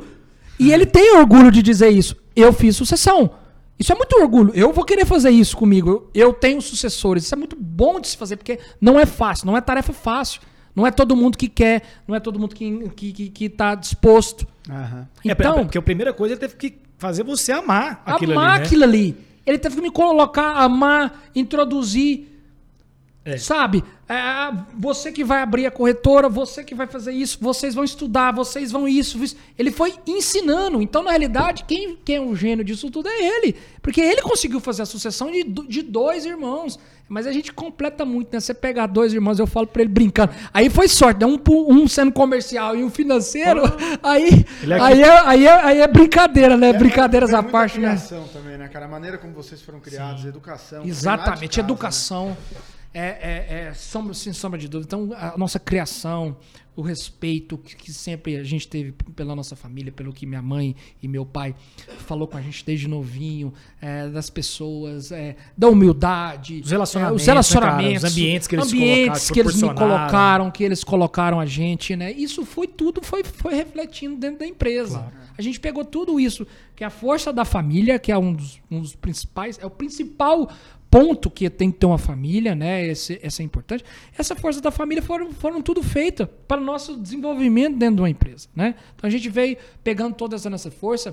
Eu e o Breno, a gente tem as discussões, tem, mas são discussões de um executivo é, financeiro de um comercial para o bem da organização. Aham. Então a gente, a gente pensa muito parecido, a gente discute, mas pensa muito parecido.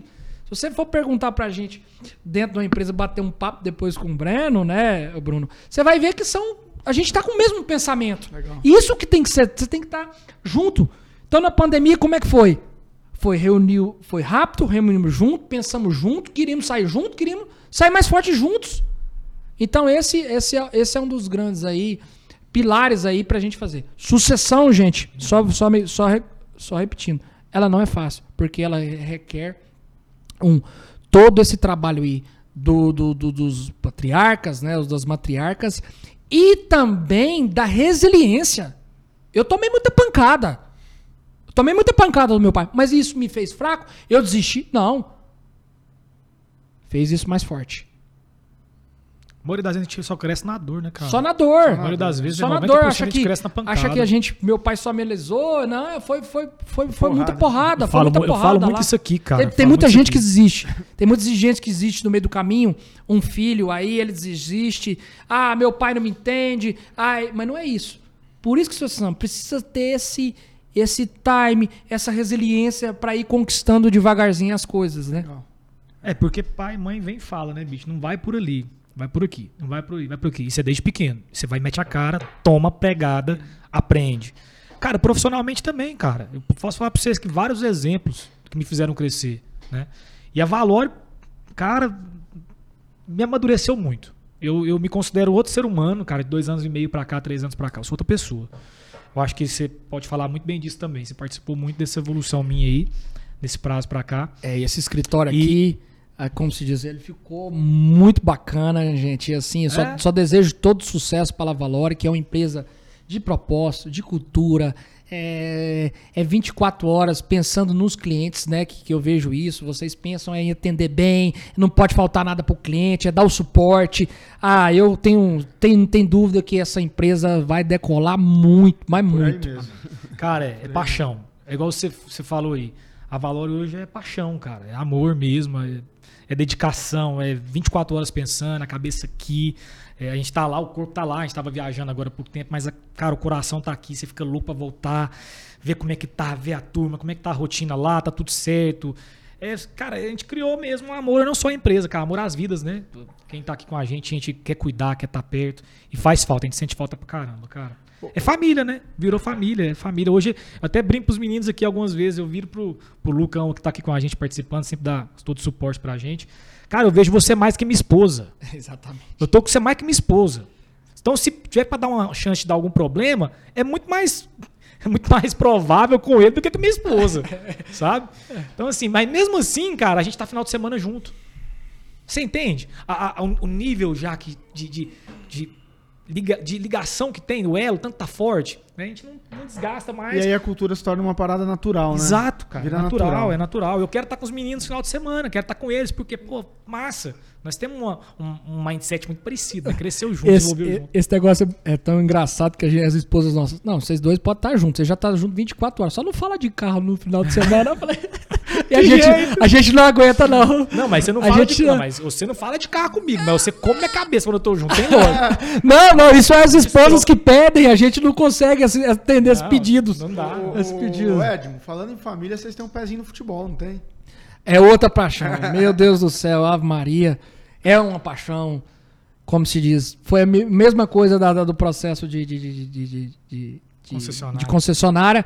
Meu avô é, que tem um nome, é, que é o Centro de Treinamento do Goiás Esporte Clube, né, Edmund Pinheiro, né, é, fez a, como se diz, dedicou todo o seu amor pelo Goiás, né, até falecer, e meu tio também, que é o presidente até hoje do conselho, dedicou toda, praticamente, meu tio Ailê, é meu tio é, é presidente do conselho, conselho. né, dedicou todo o seu... Seu tio Ailê, meu tio Ailê, irmão do meu avô, avô, e dedicou toda a sua vida. Então, meu, meu avô me levou desde um ano de idade para a mesma coisa, para dentro do futebol. Só me ensina aqui, como que pronunciar Ailê? Ailê. Porque eu Ailê. lá em frente eu vi a Ailê. Eu que era Ailê Pinheiro, então é, é Ailê Pinheiro. Ailê, Ailê, Ailê Pinheiro. E aí meu avô me levou pro futebol com um ano de idade.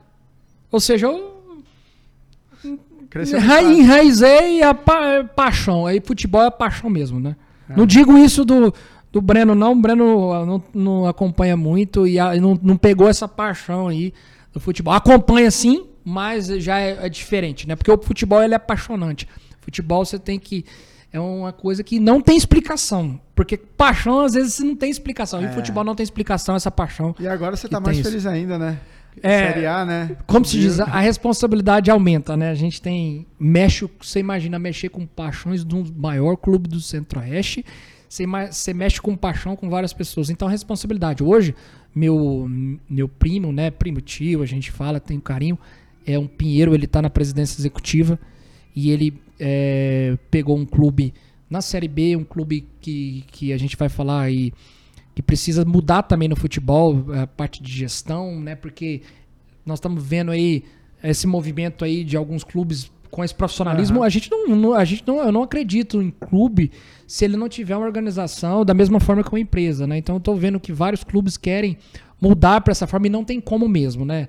É, ele, ele pegou esse clube em todo endividado, é, com paixão, de, não saiu das empresas e dedicou 100% do seu tempo para futebol. Se isso não for paixão, tá aí eu mudo de nome e vejo, não sei o que que é. Então ele pegou e colocou é, o clube na Série A é, devolvendo a paixão e alegria para vários torcedores. Mas uma coisa que a gente tem que falar, isso aí eu tô vendo esse movimento, o futebol no geral vai ter que reformular. Eu tô vendo o Bragantino, qual tem amizade com ele. Exemplo, Com né, eles cara? lá do Bragantino, né? E, Exemplo. e exemplo porque vira o clube empresa. Nós estamos vendo algum movimento aí de um, de um Cuiabá e tá indo para isso. Estão tão vendo. Eu não, eu não vejo algum clube é, com sucesso se não tiver uma gestão organizada, É né? engraçado, porque olha só, você tá falando isso daí, você falou Bragantino, Cuiabá, são Bragantino uns três anos pra cá, mais ou menos a gente vê ele mais presente. Cuiabá esse ano subiu pra Série A, né? É. E Bragantino, cara, tá dando show na Série A, né? Pro, pro nível do time e tudo mais, tá dando show na Série A. Em contrapartida, vou, vou falar do meu, né? Você vê um São Paulo, com toda a estrutura, toda a história, tá brigando pra não cair. E aí a gente vai- ver o problema vem de gestão, falta de gestão passada, gestão atual e, enfim, a importância de no futebol também ter uma gestão igual você tem numa empresa, né? Tem que ser perfeitamente, assim, esse é meu ponto de vista, né? Não tem que tirar a paixão. Tem- a paixão ela tem que continuar em tudo mais. Tem que ser gerida por executivos em cada área. Não pode ser, é, se a gente está tocando, não pode ser um que não entende de, de- nada do, do, do, do- de uma área, dá palpite, isso não existe Não dentro do- existe, do, do futebol. E no futebol existe isso hoje. E a gente tá, você falando do São Paulo, mas, porra, o que dá dó de ver esse Cruzeiro, Cruzeiro. levando 50 mil pessoas agora numa Série B, pra um, pra um que não va, num jogo que não Quase valia nada, C, quase indo pra Série C. Você vê os apaixonados lá e um clube endividado, né, em quase um mais de bilhão de reais, né? Então, a gente não, não eu não vejo saída muito, nós estamos falando um negócio muito muito próximo, né, em dois, três anos, se o clube não profissionalizar em dois, três anos, esses clubes vão desaparecer. É isso que eu enxergo. Você que é do meio do futebol, você vê saída pro Cruzeiro, cara? Na sua opinião? Só, só saída pro Cruzeiro se for aderir a essa questão de, de- da- do clube empresa e se pegar as pessoas sérias pro negócio, né? Porque muita gente quer aproveitar aquele dois anos, sai, larga a, a bomba pro próximo e depois nunca, nunca mais ah, é, é, aparece, né? Porque é muito fácil, né? Você joga a bomba e some. Entra na então, justiça pra não pagar Entra na justiça e e, tal. Então eu só vejo pro Cruzeiro, se ele for pro caminho do, do, do empresa. O Botafogo que subiu, sabe que precisa, tava até vivendo movimento da XP lá pra, pra virar o clube empresa. Eu só enxergo, eu só enxergo o futebol. Apesar de toda essa paixão, eu posso é, garantir pra vocês, se não todos os clubes não forem por esse caminho, Aderir é, a novo modelo, é, vão ter mais clubes igual Cruzeiros aí e E o Goiás, ele, como é que tá em relação a esse caminho? esse caminho é o seguinte: é, é uma construção, né? Esse é um pensamento nosso. Eu sou conselheiro hoje. é um pens- tá- é, eu sou você tá conselheiro. dentro. São alguns conselheiros, né? Na faixa de uns 200 conselheiros. Essa é uma ideia que eu acho que é uma opinião nossa e de vários alguns outros conselheiros, né? Porque viram que é, não pode ficar de brincadeira. Entra um presidente dois, né? Igual meu primo, meu primo vai sair. Meu primo Paulo Rogério vai sair, ele não vai ficar dedicando a. a- é- é- é- é- só são três anos de mandato. E quanto que você assume? Ah, não, essa- essas brincadeiras a pessoal fica falando, mas Deus me livre, a gente. Eu não vou falar que nunca, porque nunca é difícil, mas a gente era uma, era uma meu meu tio não tinha essa vontade, né, do, do, do Paulo assumir. Ele assumiu porque muito amor, porque ele via uma terra arrasada e como um, um, eh, um- um Goiás do jeito que ele é, ele não não conseguiria ver o clube daquele jeito. Então ele fez isso, né? Só que é, é, precisa é, profissionalizar. Esse é o grande fato. Profissionalizar em tudo. Nós não falamos, estamos falando de futebol, mas assim, você imagina se a gente tivesse aí, nós estamos falando, falando um pouco de política aí, se a gente tivesse profissionais aí, reformas trabalhistas corretas, investimentos corretos, administração correta, a gente está falando, esse país é muito próspero é, e a, gente, gente tem que lutar para isso, mas nós não né? podemos desistir, não. Nós vamos ter que lutar para ter um país desse- dessa forma. É, isso aí. Bola. Bora pro bate-bola, Brunão. Bom, Edmo, seguinte, a gente está estreando hoje uma brincadeira aqui para finalizar. É um bate-bola, são 30 perguntas, 30 perguntas é, que eu vou fazer para você. Você vai tentar responder o mais rápido possível, são perguntas diretas, não precisa de justificar. Você vai responder, a gente já entra na próxima pergunta, são perguntas aleatórias.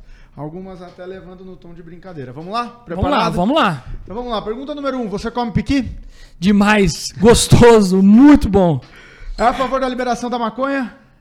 Esse é um tema que eu prefiro isentar. Eu não sou nem contra nem a favor. Eu não, eu não, não tenho nada opinião contra é, e não tenho uma opinião ainda formada sobre isso. Sobre isso. Beleza. Melhor livro que você já leu? Receita Previsível. Receita Previsível. De quem que é? Arnold Ross. Legal. Quer ter mais filhos? Mais um. Quero ter mais um. Pergunta número 5. Data de aniversário de casamento. Ixi, agora eu sei, eu sei que foi dia 31 de agosto, mas é porque já faz, farão oito anos, né? Beleza. 31 de agosto, né? Vai fazer três anos agora, né? Entendi, tá certo, tá, tá dado 31 de, agosto 31 de agosto de 2018, né? Beleza. É, 2018. Tá dado o, o, Bia, o Bia, essa o pandemia Bia, também, Bia, essa Bia. pandemia também é complicado, né? Pô, é 31 de agosto de 2018. Essa, essa eu vou mandar pra Bia, esse podcast a Bia tem que assistir, vai levar beliscão. Pergunta número 6, time do coração? Ah, Goiás Esporte Clube, o maior do Centro-Oeste. Número 7, viagem preferida? Ah, pra praia com os amigos é muito bom. Legal. Sonho não realizado ainda? Sonho não realizado é de. Eu acho que. Na realidade, eu tô. Como se diz, um filho foi um sonho muito realizado, né? Então, vou. O segundo filho eu vou colocar como outro sonho, porque esse foi o.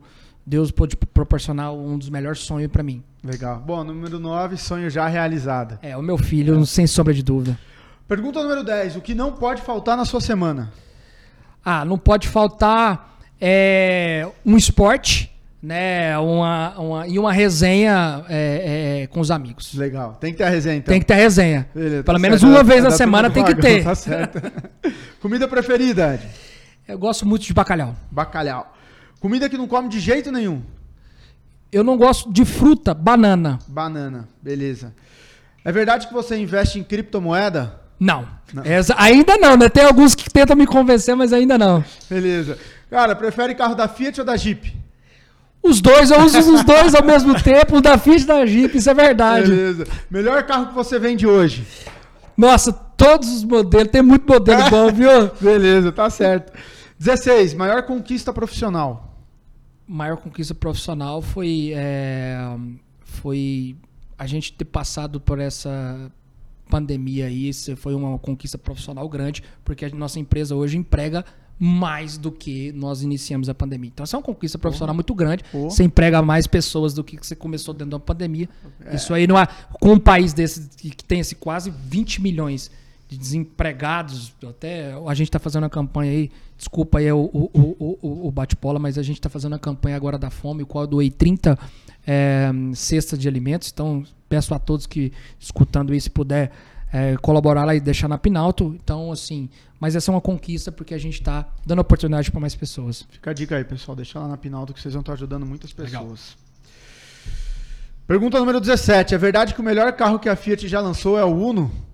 O Uno é um dos melhores carros, vão, vão, vão ter agora, ele vai encerrar, mas ele vai ter uma série de 200 veículos é, é, é para venda, né? Modelo especial. E eu, nós vamos comprar um. E ele mas, vai valer muito dinheiro, viu? Mas o bom mesmo é aquele um não, brabo, lá de trás. Exatamente, de fósforo, é esse né? mesmo. Ele ah. vai, ele, e esses carros vão valer ouro, hein? Vão demais, com certeza.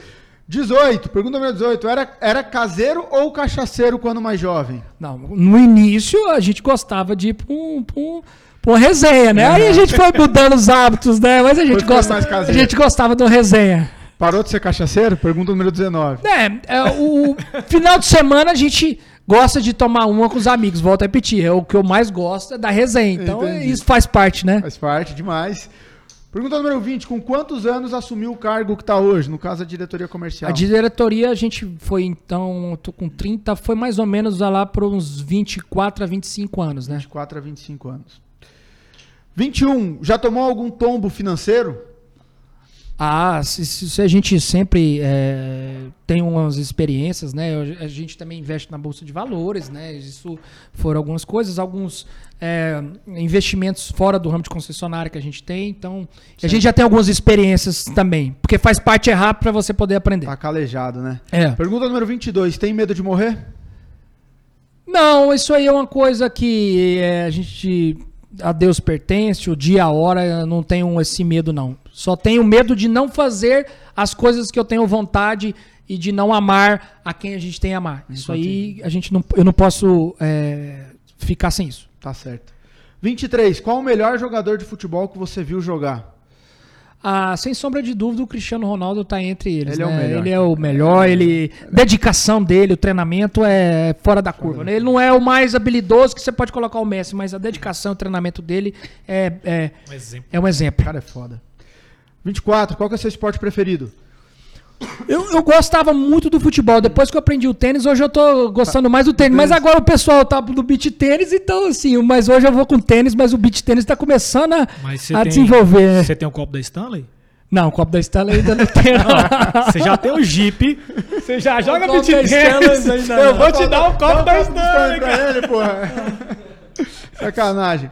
25, já pensou em virar vegetariano? Não, eu gosto de uma carne muito. É. É, Mal passada? mal passada, é boa. Tá certo. Pergunta 26, já morou em outra cidade? Já, no Canadá. Pergunta 27, na sua opinião, qual o mercado é mais promissor para investimento? Ah, vão, nessas crises surgem várias oportunidades. Esses mercados aí, é, eu tô vendo, nós estamos com um exemplo, né? No Brasil está existindo várias é, é, ramo de, de startups aí, é um dos países que mais surgem startups aí. Então, esses aí, se tivesse aí. Vai ter que ter muita dedicação, não é fácil, não, é, não, chegar, adianta né? não é chegar e fazer. Mas essas startups do Brasil, seja para tudo, para qualquer, qualquer ramo aí, tem muita oportunidade. Show. 28, prefere frio ou calor? Eu gosto, eu gosto do frio. Frio, Gosto beleza. do frio. Pergunta número 29, o Goiás já foi campeão brasileiro ou é papo furado? Ele vai ser campeão brasileiro da Série A. Já foi campeão brasileiro da, Série Série B, B. mas vai ser campeão brasileiro da Série A ainda. Pergunta número 30, essa é difícil. Goiás ou Vila? Ah, Goiás, sem sombra de dúvida, é paixão, é o maior do Centro-Oeste e nós vamos aí é, crescer cada vez mais e dando alegria para todo o povo goiano, para todo o povo de Goiás. E não só Goiás, não, porque temos torcedor para Brasil afora aí. Legal. Show de bola. Bruno, vamos aos agradecimentos? Vamos aos agradecimentos. É, primeiramente falar um pouco da Valore, vocês que estão escutando aí, pessoal, precisar de um banco digital completo, um combo completo com máquina de cartão, cartão pré-pago, internacional, uma conta corrente com todas as funções que você encontra num banco tradicional, esse banco antigo que vocês usam aí. A Valor está entregando muita agilidade, prestação de serviço é um produto sensacional. Vou falar aqui agradecer também os parceiros, né, Bruno? Vamos lá, começando pela Confidence Factory. Então, para você que tem algum CNPJ, tem empresa e precisa de trabalhar com antecipação de boleto, antecipação de recebíveis, procura Confidence no Jardim Goiás, aqui em Goiânia. Casa do Marceneiro, você marceneiro procura aí eh, madeira para poder fazer armário, você que está precisando de produtos de marcenaria em geral, maquinário. Casa do Marceneiro, com certeza você vai encontrar tudo que você procura. Ainda falando com os marceneiros, TMK Soluções em Madeiras. Então, você que é marceneiro e precisa de terceirizar o seu serviço, seu corte e usinagem, procura TMK, tá ali no polo empresarial, você vai ganhar agilidade e qualidade para o seu cliente final. E, claro, agradecer Pinalto, quer comprar Fiat, Jeep, Essa marca pensa em você, né? Não pode esquecer desse slogan, né? Bom demais. Gente, precisando de Fiat, Jeep, procura essa turma aí que são sensacionais. Além do carro, da entrega do produto, o atendimento é sensacional. E eu falo, viu, sou case vivo, tô aqui, comprovo. Olha só, você que está querendo pintar a sua casa, está fazendo reforma ou construindo a sua casa ou apartamento, Tintas Lustol tá presente aí nas melhores e maiores casas de tintas aqui em Goiânia e em outras regiões. Eu vou pular, você vai falar isso aí depois, porque eu travei a língua. tava- Infinity Lanternagem e Pintura, você que procura aí consertar seu carro, alguma, algum tipo de serviço, arranhou, bateu, martelinho de ouro, qualquer coisa, procure lá a moçada da Infinity que o serviço é excepcional. Alô, então, mulherada, vocês que estão procurando o look para final de ano, para as festas de final de ano, dá uma olhada lá no Instagram da Blue Brand, tá? A Laura tem peça, cara, é, é uma mais linda que a outra, vocês vão ficar louca lá. Entra, dá uma olhada que é certeza que vão arrasar aí nas festas de final de ano. E agradecer agora o Edmo aí pelo nosso bate-papo. Cara, valeu demais, foi muito bom ter você aqui. O papo fluiu, foi, foram quase duas horas aí de papo. Foi, foi, foi tempo aí, não foi, Luquinhas? Uma hora e 40 minutos. Valeu demais. Eu sei que seu tempo é corrido. Obrigado por estar aqui. Vagão. Cara, obrigado. Não tem, mas não tem palavras pra te agradecer. Eu sei, igual o o, Brunão falou aqui, cara, seu tempo é. Sua agenda é cheia, seu tempo é corrido. Valeu pela dedicação, pelas palavras. Com certeza você falou muita coisa pertinente aqui pra não só para empresários, para pessoas que estão começando, né? É muito conteúdo válido e a gente tem que compartilhar, né? Se sempre puder, cara, levar né, informação. É, você falou aí, cara, que nosso Brasilzão tá escasso, né, de, de informações e com certeza o que a gente puder levar e colaborar com eles é muito válido. Valeu demais, obrigado, viu? Gente, obrigado a todos vocês. Foi um prazer enorme estar aqui nessa, nessa, uh, nessa empresa, o qual eu tenho admiração. É, são empresa que tem uma cultura, né? Empresa que tem, como se diz, a gente acompanha e sabe que é uma empresa que o sucesso dela já é garantido, né, para as pessoas que estão dentro dela. Então, obrigado pela oportunidade de estar aqui com todos vocês, a oportunidade de aprender, a oportunidade de estar aqui trocando ideias e experiências, né? Porque é isso que a gente falou. A gente não vai desistir do Brasil. Né? Nós vamos é, buscar conhecimento todos os dias, nós vamos trocar conhecimento, nós não vamos existir. Isso está nas nossas mãos, nós não podemos fazer isso. Né? Então, é, vamos fazer um país melhor, com política melhor, com é, um país de família, um país de empresas, um país de empresários, um país de gente, um país de gente que quer vencer. Tá? Obrigado a todos vocês, estou aqui à disposição, fico com Deus, um abraço. Valeu! Valeu, valeu!